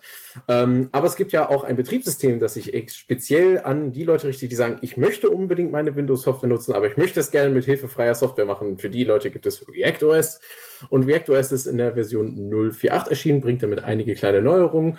Ähm, vor allen Dingen haben sie daran gearbeitet, ähm, die User Experience zu verbessern, indem sie zum Beispiel jetzt Notifications äh, anders anzeigen. Äh, es sind einige, äh, die Taskbar ist besser anpassbar und noch ein paar andere Kleinigkeiten. Und natürlich verbessern sie auch die verschiedenen Libraries zum ähm, Verwenden von NTFS äh, und äh, anderen Kleinigkeiten, um eben damit dann auch äh, weiter in Richtung Stabilität zu reisen. Äh, denn sie sind ja noch nicht bei der Major Version 1 angelangt. Und ähm, ja, äh, falls jemand äh, ReactOS aktiv nutzt und dazu einen kleinen Erfahrungsbericht abgeben will, gerne bei uns dann später in den Kommentaren. Jetzt Ach so, wo wir gerade Betriebssystem sind. Ja. Ne? Ja. Gibt es da auch eine traurige Nachricht? ja. Könnte man meinen. Ja, könnte, könnte man meinen. Nämlich, ähm, Valve hat die Steam Machines, äh, also die Hardware, äh, mit SteamOS vorinstalliert, ähm, haben sie äh, aus ihrer Sektion rausgenommen, von ihrer Webseite genommen. Steam hat aber trotzdem nochmal äh, ganz klar gesagt, sie stehen auch weiterhin zu SteamOS als Alternative. Ähm, sie stehen auch weiterhin zur Linux-Entwicklung. Ähm, sie haben halt gemerkt, dass es mit den Steam Machines halt nicht funktioniert hat, was aber nicht bedeutet, dass es vielleicht zu einem späteren Zeitpunkt funktionieren könnte. Und dass ganz klar ist, dass weiterhin der Linux-Support äh, verstärkt wird und das SteamOS auch weiterhin supported wird. Ja. Und äh, das ist doch, also das ist für mich eigentlich das Wichtige, weil ich selber hätte wahrscheinlich gar keine Steam Machine gekauft, ähm, aber habe hier natürlich einen Rechner und bin natürlich darauf angewiesen, dass da regelmäßig SteamOS Updates äh, einfließen. Und im Endeffekt haben die ja auch ihre ganze Entwicklung in die Richtung äh, forciert. Ja, ähm, ich meine Linux äh, Support oder der Steam Client läuft ja schon seit 2013 äh, äh, unter Linux und ähm, da war SteamOS noch nicht mal in Aussicht. Ja, also es soll schon bedeuten, äh, die uns halten sie weiterhin äh, die, die, Treue, was auch ganz schön ist. Ja, es ist halt, äh, ich, was ich daran persönlich ein wenig schade finde, ist eben, dass die Steam Machines für Menschen, die sich äh, eben halt mit dem Installieren und Maintainen eines Betriebssystems vielleicht nicht so sehr auseinandersetzen wollen, die Steam Machines halt eine schöne Möglichkeit gewesen wären oder sind bisher, ähm, da auch äh, einen einfachen Einstieg zu haben. Aber nun gut, äh, wie du ja schon sagtest, das ist ja kein Abschied auf ewig unbedingt. Es könnte ja wiederkommen. Denke ich auch. Also vielleicht kann man das irgendwie in Zukunft noch ein bisschen anders aufsetzen. Also eigentlich müsste Steam, also Steam hat ja wenigstens sein, äh, ihre, also beziehungsweise Valve hat äh, ihre eigenen Spiele, haben sie ja alle portiert, das ist ja wunderbar. Und es wird auch weiterhin so laufen, äh, wenn dann endlich äh, wenn dann endlich Half-Life 3 rauskommt. Ich wusste, dass das jetzt kommt. Das war so vorhersehbar. Immer diese Gerüchte. Obwohl ich gehört habe, irgendwie Left 4 Dead äh, 3 soll demnächst ja kommen. Also äh, gab es ja irgendwie mal so einen kleinen Leak, ja, dass sie da irgendwie fleißig am Arbeiten sind, dann arbeiten sind. Äh, da bin ich ja auch mal gespannt. Äh, habe ich schon lange nicht mehr gespielt, muss ich sagen. Ist schon wirklich lange her. Left 4 Dead, ähm, im Moment, naja, ist das mit dem Zocken auch nicht so. Schauen wir mal. So, aber, genau. Deswegen, äh, da mit dem Zocken nicht mehr so ist, äh, beenden wir das mit der Zockerecke und fangen an mit dem Kommando der Woche. Und da muss man sagen, es sind wieder Kommandos geworden. Wer hätte es gedacht? Genau. The jingle is alive, the jingle is alive. ja, äh, und zwar äh, gibt es ein Tool, das nennt sich SOX, also S-O-X. Ähm, und ich habe äh, mal danach gesucht, hey, ich hätte gerne mal äh, White Noise, den ich selber generieren kann. Ja, so einfach mal, dass ich auch unterschiedliche Stärken, unterschiedliche Schärfen in dem White Noise setzen kann, äh, weil das tatsächlich, also ich habe mehreren White Noise probiert und der war immer zu schmerzhaft teilweise auf den Ohren. Und äh, habe jetzt ein Tool gefunden, was das aus dem Stand kann, mir direkt in der äh, MP3-Datei parsen kann und ähm, dann auch in hoher Qualität sogar. Äh, und äh, das ist total geil. Äh, ich habe das ausprobiert, habe das Ding ein paar Minuten laufen lassen so ungefähr. Äh, und danach hatte ich irgendwie eine halbe Stunde White Noise als MP3, den ich mir auf äh, meine äh, auf meine Nextcloud geworfen habe und regelmäßig höre, wenn ich dann mal wieder intensivst arbeiten muss. Große Empfehlung an die Leute. Ihr könnt es auch direkt im Terminal einfach mit Play einsetzen und könnt es direkt abspielen spielen. Braucht also nicht da unten eine Datei starten. Aber für mich war es jetzt zumindest unterm Smartphone deutlich einfacher. Ja. Äh, Nochmal der Button. Können, ah, jetzt. Ja. ja. wo wir direkt bei den Tönen bleiben können, ähm, PhonoPass-WD ist das nächste Kommando, das wir vorstellen. Äh, PhonoPass-WD äh, sagt quasi schon im Namen, was es ist. Es ist äh, ein Passwortgenerator, der ähm, tatsächlich äh, auf Python basiert und nutzt äh, das äh, Tool Generate Password bzw. die Library. Und ähm, in diesem Fall achtet er auf eine ganz bestimmte Besonderheit, nämlich dass diese, dass das Passwort, das generiert wird, phonetisch äh, besonders ist, sodass man es sich merken kann. Also in diesem Fall ist es so, dass er momentan ähm, englische Laute produziert. Das heißt, dein Passwort besteht aus englischen Lauten, die in irgendeiner besonderen Form ausgeschrieben sind. Manchmal eben halt mit der Ersetzung von bestimmten Buchstaben durch Zahlen oder eben ähm, dem Einsetzen von äh, äh, dem, äh, dem Weglassen von Vokalen zum Beispiel arbeitet. Ähm, aber der äh, Autor dieses kleinen Python-Skriptes äh, hat unter Contributing auch schon darauf hingewiesen, dass es gerne forken kann und äh, dass man Pull-Requests stellen kann. Ich hoffe, dass dazu sich vielleicht mal irgendjemand dazusetzt und sagt so, ach ja, das ist ziemlich cool, das könnte man zum Beispiel fürs Deutsche auch machen oder fürs, fürs Spanische oder sonstiges, sodass man äh, PhonoPassWD in seiner eigenen Sprache auch verwenden kann. Ähm, Finde ich aber mal eine nette Idee. Also das äh, kann natürlich als Eselsbrücke dienen und die Passwörter bleiben dann trotzdem halbwegs sicher. Also das ist schon gar nicht so schlecht. Auf jeden Fall, auf jeden Fall. Um, eine andere Geschichte ist äh, ein, ein, ein, komplettes Repository und zwar diesmal nicht direkt Software, sondern tatsächlich eine Sammlung von ganz, ganz vielen Config-Files, ähm, die man äh, für verschiedene unterschiedliche Einsätze in äh, Vim einbauen kann. Äh, ja, also alles Mögliche quasi. Ähm, ich äh, werfe mal kurz einen Blick, um mal so ein paar Beispiele zumindest nennen zu können. Was wir denn hier so? Äh, Fonts, okay. Mhm. Es gibt ein paar Screenshots, äh, also irgendwie so eine Power, äh, Powerbar, also bestimmte Themes zum Beispiel sind teilweise drin. Ähm, genau, hier sind ohne Ende Plugins drin. Zum Beispiel Yank Stack maintains a history of previous Yanks, Changes and Deletes. Also wenn ihr eure äh, einfach schauen wollt, was ihr so als äh, letztes äh, quasi kopiert habt äh, oder äh, gelöscht habt, dann äh, könnt ihr das, äh, also quasi so eine Art, naja, wirklich Git ist es nicht, aber äh, dass ihr so ein bisschen sehen könnt, was ihr in der Vergangenheit gemacht habt, das ist nicht schlecht. Ihr, ähm, es gibt äh, ein Plugin, das heißt Vim Commentary, wo ihr selber äh, selber eintragen könnt, welche Sachen auskommentiert werden sollen und wie vielleicht auch gar nicht mehr angezeigt werden sollen und vieles mehr. Ich will da gar nicht so viel, könnte irgendwie auch den Cursor, glaube ich, noch äh, ändern. Ja, also äh, schöne Sachen dabei, ja, und das einfach alles zusammen in einem Bundle, dann zieht ihr euch das einmal und äh, habt alle Configs drin, äh, sagt hier, aktivier mal und fertig, ja, und das ist manchmal ganz, ganz hübsch. Bist du denn ein Vim-User, Dennis? Ein Vim, ja, ich nutze Vim fast immer, wenn es irgendwie um Terminal Editing geht. Äh, Nano kann ich überhaupt nichts mit anfangen, weil dafür brauche ich einfach ein bisschen mehr Features, als die Nano bietet. Ähm, und mit Vim habe ich mich inzwischen sehr gut angefreundet. Emacs würde ich eigentlich auch gerne mal ausprobieren. Also was heißt gerne mal ausprobieren? Nee, im Moment bin ich einfach zu faul. Ich kann Vim so weit, dass es jetzt Spaß macht. Ja, aber eben halt ich auch nicht der absolute Crack bin. Und jetzt nochmal in Emacs einarbeiten ist so, es gibt keinen Grund, weil das, was Wim machen soll, tut es. Und ähm, ich habe nur mal einen Kollegen gesehen, der Emacs verwendet hat und äh, das in einer fast schon, wie soll ich sagen, äh, wie ein wie ein Pianist. Ja. Oh. ja, also es sah wirklich edel aus, wie der Mann da so nach und nach ein, ein Kommando ans nächste und noch ein Makro und so weiter aneinander gereiht hat. Damit habe ich mich in Wim schon selbst gar nicht mehr beschäftigt. Ähm, hat aber bei ihm viel Arbeit erleichtert, kann ich auch verstehen. Aber so oft muss ich auch nicht Code editieren, muss man ganz klar sagen. Ne? Ich bin Sozialwissenschaftler. Ja. Macht das jetzt so Dein Spaß? so, okay. Und nun machen wir äh, die große letzte Sektion der Tipps und Tricks. Genau. Darf, darf ich auch direkt mal anfangen? Das ich bitte auch schön. Ja, also das äh, finde ich auch prima. Ähm, und zwar, äh, unser erster Tipp ist äh, Portainer. Äh, Portainer ist eine grafische Oberfläche, die aus, euch ermöglicht, eure Docker-Container zu verwalten. Kurz und knapp. Klingt sehr praktisch. Habe mir schon mal Screenshots angeschaut. Werde ich mal ausprobieren. Demnächst mich mal ein bisschen mit Docker arbeiten. Könnte was für mich sein. Mhm. Also sieht auf jeden Fall sehr hübsch aus, ja. Ja, nicht wahr? Tags. Es gibt äh, ein paar Setzungen, äh, äh, welche, welche benutzt werden, welche nicht. Was haben wir noch so?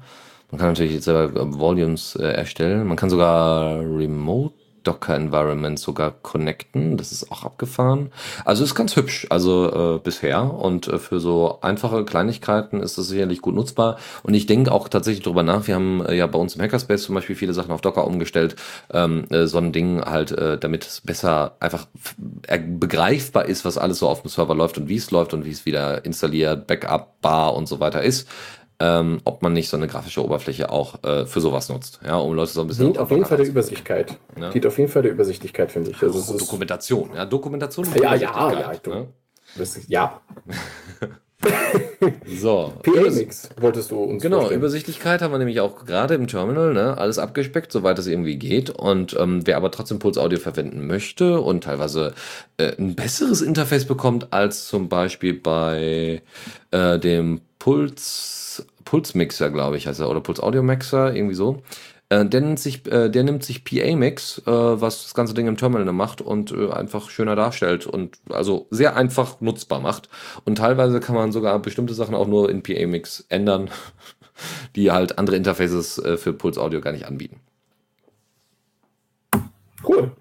Das ist richtig gut, weil ich habe mich schon öfter mal darüber geärgert, dass man da gewisse Dinge nicht machen kann. Also In Alsa gibt es das natürlich. Ne? Also Alsa-Mixer, das ist ja altbekannt.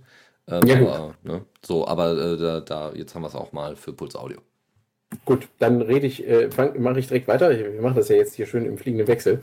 Ähm, und zwar Dasher. Ähm, Dasher war ursprünglich mal dazu gedacht, äh, die äh, eine Implementation zu sein für die Amazon Dash Buttons, dass man darauf irgendwelche Aktionen äh, programmieren kann, wenn diese im Netzwerk geschehen. Das ist also auf äh, Smart Home Applikationen ähm, programmiert, dieses Programm. Und äh, Dasher soll, in, äh, kann man in diesem Fall tatsächlich auch für ganz viele andere Sachen nutzen. Es äh, achtet einfach nur darauf, meldet sich in meinem Netzwerk jetzt gerade eine bestimmte MAC-Adresse und macht einen kleinen Broadcast oder ähnliche Dinge und dann kann man darauf nach frei nach Motto if this, then that eine Aktion darauf folgen lassen, wie zum Beispiel ein Skript ausführen oder äh, ja, zum Beispiel auch eine Meldung ans Smartphone schicken oder sonst irgendwas. Also ähm, wenn man sich mit äh, Smart Home auseinandersetzt und gerade noch so nach einer Möglichkeit sucht, ganz einfach und schnell mal eben äh, eine, äh, reaktive ähm, Geschichte zu bauen, dann ist, glaube ich, Dasher vielleicht mal ein Blick wert. Ähm, das ist äh, Sysmic Docs. Naja, da ist es ein bisschen aufwendiger. Äh, ähm, also Docs ist, also Sysmix Docs ist das Tool, was ich vorstellen möchte. Es geht um äh, Dokumentationsverwaltung, ganz simpel. Und zwar richtige Dokumente. Also jetzt nicht einfach nur so, ich habe irgendwo einen Textfile rumliegen, sondern ähm, ODTs, äh, PDFs, Docs, alles Mögliche, sogar PowerPoints, PDFs, Bilder ganz normal werden sogar supported. Ist ganz cool. Ähm, in, in Zukunft sollen sogar noch Videos dazu kommen. Die Überlegung ist, dass ihr quasi einfach äh, äh, Daten reinwerft in Docs, ja, in Sysmic Docs und ähm, dort dann einfach Workflows äh, festlegt, ja, bestimmte, also bei, ne- bei wissenschaftlichen Arbeiten an einem Lehrstuhl kann ich mir das super vorstellen. Ihr habt irgendwie Literatur, ähm, Literaturrecherche betrieben, dann werft ihr die einfach erstmal auf den Server und dann taggt ihr die ordentlich, äh, was alles damit möglich ist. Ihr könnt das Ding sogar encrypten äh, teilweise, ja, so dass nicht jeder Zugriff drauf hat.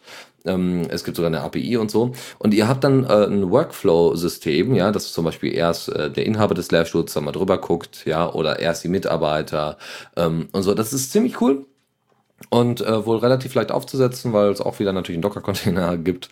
Ähm, und was ist es noch so? Genau, ihr könnt Gruppen, hierarchisch, äh, hierarchische Gruppen erstellen. Es gibt eine Zwei-Faktor-Authentifizierung. Es gibt, äh, wie gesagt, eine RESTful API. Es gibt äh, Document Sharing via URL. Also äh, das ist auch gegeben, quasi wie bei einer OwnCloud. Es gibt sogar ein Responsive User Interface. Das heißt, ihr könnt es auch auf dem Smartphone benutzen, wenn ihr unbedingt möchtet. Was auch geil ist, OCR ist drin, ja, Optical Character Recognition. Man kann also automatisch äh, aus den PDFs, falls die dann einfach nur eingescannt worden sind, auch dementsprechend sofort die Texte erkennen lassen. Äh, eine Suchmaschine ist drin natürlich. Kommentare sind einfach möglich. Äh, es gibt Audit Logs, äh, wo einfach drin steht, hat XY gemacht. Ähm, grundsätzlich könnt ihr auch einfach Ordner festlegen bei euch auf dem Server, wo die Sachen einfach per FTP bzw. SFTP einfach reingeworfen werden. Ich weiß nicht, ob Samba oder sowas auch noch funktionieren würde. Das ist wahrscheinlich, solange es irgendwie ein Ordner bei euch auf dem Server ist. Und somit habt ihr relativ fix einfach mal äh, Daten ordentlich strukturiert und bearbeitbar gemacht. Total geil. Und ich, äh, in, der Das Demo, klingt echt awesome. in, der, in der Demo könnt ihr euch das einfach mal angucken. Es ist noch nicht ganz ausgereift, das muss man auch ganz klar sagen. Ähm, aber äh, grundsätzlich ist das echt, äh, gerade für, für so Büros und wie gesagt, so am Lehrstuhl kann ich mir das super, super vorstellen. Ja, das klingt echt super. Also ich meine, ich gehe ja jetzt auch auf meine BA zu und ich habe auch äh, schon des Öfteren mit anderen zusammengearbeitet und Dokumente da verwaltet und ge- zusammengesucht und so. Das klingt wirklich spannend. Das muss ich mir auf jeden Fall mal nur genauer anschauen. Es mir Ähm, fehlen würde, wäre so eine Zitate-Organisation. Ja, genau, das wäre cool. So, und das, das wäre noch so eine richtig gute Nummer. Oder Und das. Ganze dann in LaTeX schmeißen. In, Ja, in, genau, das genau so ne? direkt angedockt an Mit LaTeX oder Share-LaTeX. so. Ja, genau, das, das wäre super. Oh, ja, hm, die könnten mal zusammenarbeiten, Freunde. Ja, das wäre mein Ding. Ähm, ja, äh, Secure Copy äh, kennen manche als, als Linux-Programm. Äh, es ist allerdings auch ein kleines Projekt, äh, das sich an Android-Besitzer richtet. Wer ein Android-Smartphone hat und dieses gerne äh, aus der Ferne kontrollieren will, ähm, in irgendeiner Form, kennt vielleicht zum Beispiel KDE Connect, das benutze ich selber auch, um zumindest Benachrichtigungen zu kriegen und vielleicht auf die eine oder andere SMS zu antworten. Ähm, mit äh, SCR CPY, also Secure Copy, äh, kann man allerdings auch nur mit einem äh, mit einer Nicht-Root-App und äh, einem per ADB verbundenen Android-Smartphone sich den Bildschirm holen und das Smartphone äh, einfach auf dem Rechner kontrollieren. Das ist ziemlich cool. Also das ist, denke ich, auch vor allen Dingen für App-Entwickler interessant, die einfach gerne dann äh, sich äh, ihr, äh, das nativ auf dem Smartphone ausprobieren möchten und dann das Ganze sich auf dem Rechner holen möchten, um eben halt dann nicht die ganze Zeit die Hände von der Tastatur rüber zum ähm, rüber zum Smartphone und wieder zurück, um irgendwelche Kleinigkeiten dann mal auszuprobieren. Das äh, ist sehr, sehr komfortabel, diese Lösung, würde ich sagen. Ähm, Blender war in den letzten äh, Monaten, äh, zumindest in meiner, in meiner Filterbubble, öfters mal Thema. Äh, und zwar nicht zu knapp, weil der ähm, ursprüngliche Macher hinter Blender äh, auch mal ein Interview gegeben hat und da ähm, ganz interessante Philosophien vertreten hat. Und dementsprechend ging das auch bei uns im Hackerspace natürlich rum. Ähm, was äh, mir damals mal klar wurde, ist, äh, Blender ist so ein, so ein ja, All-in-One-Ding. Ja, also du hast nicht nur irgendwie 3D, sondern du hast halt auch zum Beispiel einen kompletten äh, Video-Editor drin. Und äh, diesen Video-Editor, den machen wir jetzt mal separat. Ähm, dieses Add-on, äh, dieses Video, äh, Video-Editing-Add-on für Blender, heißt Blender Power Sequencer. Ja, also. oh ja, krasser kann es eigentlich nicht mehr klingen, so ungefähr. Da fehlt nur noch das äh, Wort äh, Mega oder Ultra. Und System. Oder Hyper Hyper, genau. Ja, ja, ja. ähm, und ähm, das ist echt schön. Also sie haben hier einfach mal gezeigt, welche Operatoren denn alle äh, von dem Plugin in, ähm, äh, berücksichtigt werden, mit welchen Shortcuts. Ähm, also, ne, dass man eben schnell arbeiten kann. Ich finde das total geil, weil der Entwickler de, des Add-ons gesagt hatte, ja, er hat früher mit Vegas und, und Resolve gearbeitet, also wirklich mit Profi-Software und jetzt arbeitet er fast nur noch mit Blender, ähm, weil ihm das äh, viel einfacher erscheint. Ne? Übergänge sind einfach zu machen, Schnitte, ähm, Playback-Sequences und so. Und das ist schon echt, echt hübsch. Ihr könnt Sachen auch direkt aneinander ketten. Ähm, es ist wirklich, wirklich toll. Also als ich damals äh, mal versucht habe, mit Blender ein bisschen was zu schneiden, hat das ein bisschen länger gedauert. Im Sinne von, dass es, ähm, ja, wie soll ich sagen, äh, mir einfach zu viel kann, als dass ich es ordentlich verwenden könnte. Ähm, für, für mal eben kurz was schneiden. Ähm, also da konnte ich zum Beispiel den Ausschlag äh, von einem Musiktitel an äh, das Rütteln an das Bild vom Bild äh, koppeln. Ja, solche Sachen sind möglich. Was total geil ist, wenn man es braucht. Aber ich will doch nur einen Schnitt machen. und dieses, dieses Add-on leistet genau das, ja. Ähm, und äh, ist dementsprechend wunderbar nutzbar, auch für Leute, die da in Anführungszeichen äh, relativ einfachen Kram mitmachen möchten. Also einen Blick reinwerfen und Spaß haben. Ja, dann äh, gehen wir nochmal kurz zurück zu Android. Ähm, äh, Nazinom hatte im April geblockt über ObscuraCam. Das ist eine kleine Android-App, die es euch ermöglicht, automatisiert ähm, Gesichter, Kennzeichen und andere sensitive Daten auf euren äh, Bildaufnahmen zu äh, unkenntlich zu machen. Äh, das geht einerseits durch ähm, die einfache Möglichkeit, das Ganze verpixeln zu lassen, also der klassische äh, Pixel, den man da drüber kann. Und dann gibt es allerdings auch die Möglichkeit, verwenden. Ähm, man kann auch, auch alles auf meinem Bild unkenntlich machen, bis auf ein ganz bestimmtes Objekt gerne äh, kurz den Blick richten möchte, dann kann man auch das Ganze einfach umkehren und einfach alles bis auf die Auswahl unkenntlich machen. Ähm, tut nur das, tut nicht viel, tut es richtig. Unix ja, Philosophy, würde ich sagen. Nutshell. Ja, also, genau, do one thing and do it well. Do it well. So, äh, apropos, äh, wer wollte nicht mal seine komplette Innenstadt an die Wand kleben? Ich wollte das immer mal und werde das auch irgendwann mal tun. Ähm, also ausdrucken lassen und dann hier wirklich äh, mal so einen schönen Stadtplan quasi haben. Und zwar macht man das natürlich, wenn man es richtig kann, macht man das mit OpenStreetMap, weil die Daten sind einfach geil. Im Moment bin ich sehr aktiv bei OpenStreetMap, das macht richtig Spaß und ich hoffe, dass äh, auch äh, Leute, die die sich einfach ähm, mit der Technik natürlich auch auskennen, äh, da einfach auch einen Nutzen drin sehen, auch selber Daten einzutragen, vielleicht sogar äh, Automatisierungshilfen oder sowas da mit mitliefern. Sagt einfach mal Bescheid, wenn er irgendwas zu OSM macht. Ich finde es toll. Ähm, wenn jetzt man selber mal seine Stadt irgendwie an die Wand heften möchte, dann möchte man das ja natürlich auch total stilvoll machen. Also nimmt man einen gewissen Stil, den man, äh, indem man diese Daten, diese Karte abbildet. Und zwar gibt es von äh, Mapbox einen Bleistiftstil, den man setzen kann. Wie man das Ganze machen kann, das ist also ein Linktipp an euch, ähm, wie man äh, mit einem PostScript, äh, Mapbox und BigMap, einem anderen Portal, äh, sein eigenes Wandbild von OSM-Daten herstellt. Äh, das findet ihr dann als Linktipp bei uns in den Show Notes. Hast du noch VHS? Genau. Mein Vater hat tatsächlich noch welche. Ja. Hat sich der, hat schon ein paar von den digital dazu mal ein kleines Gerät von Bekannten ausgeliehen, der da sich mal so einen, so einen VHS-Digitizer geleistet hat. Aber ähm, das geht auch tatsächlich in bequemer, wie wir ja jetzt erfahren haben. Nämlich bietet jetzt äh, dazu ein Programm an. Und äh, OpenSource.com hat dazu einen kleinen Artikel veröffentlicht, den wir unter dem Link verlinken. Für alle, die vielleicht noch alte Schätze retten wollen.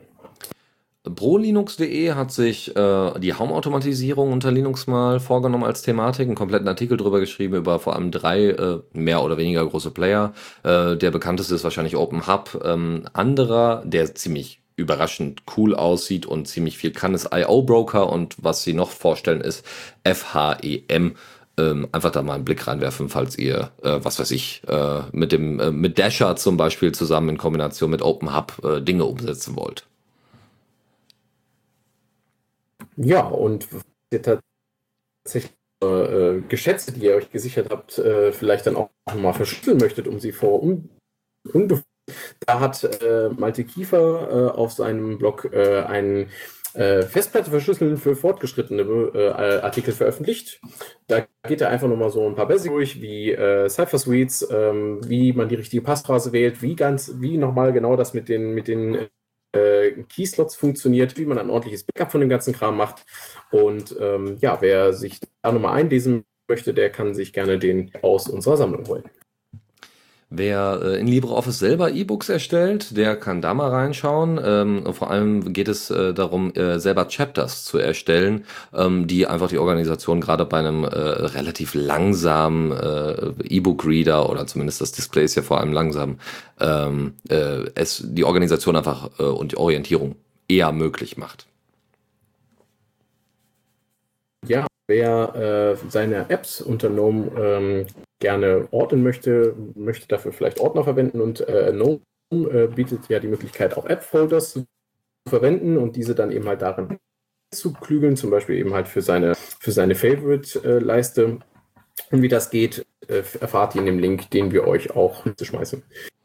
Wir bleiben quasi bei E-Books und LaTeX. Wenn ihr selber äh, mit LaTeX äh, selber ähm, äh, PDF-Dateien generieren wollt, ähm, dann gibt es so ein paar Sachen, die man berücksichtigen kann, um das deutlich zu optimieren. Äh, da ein Beitrag auf äh, codershome.de. Und wer sein LaTeX-Code nicht nur als PDF, sondern auch als veröffentlichen möchte, der erfährt dazu mehr in äh, und dem Blog verlinkten Blog-Eintrag, wie man genau Tech for E-Book verwendet. Äh, genau, wer, wer, wer es gerade nicht gehört hat, weil es einen kurzen Aussetzer gab, EPUB, ja, also wie man äh, Tech in EPUB äh, exportiert.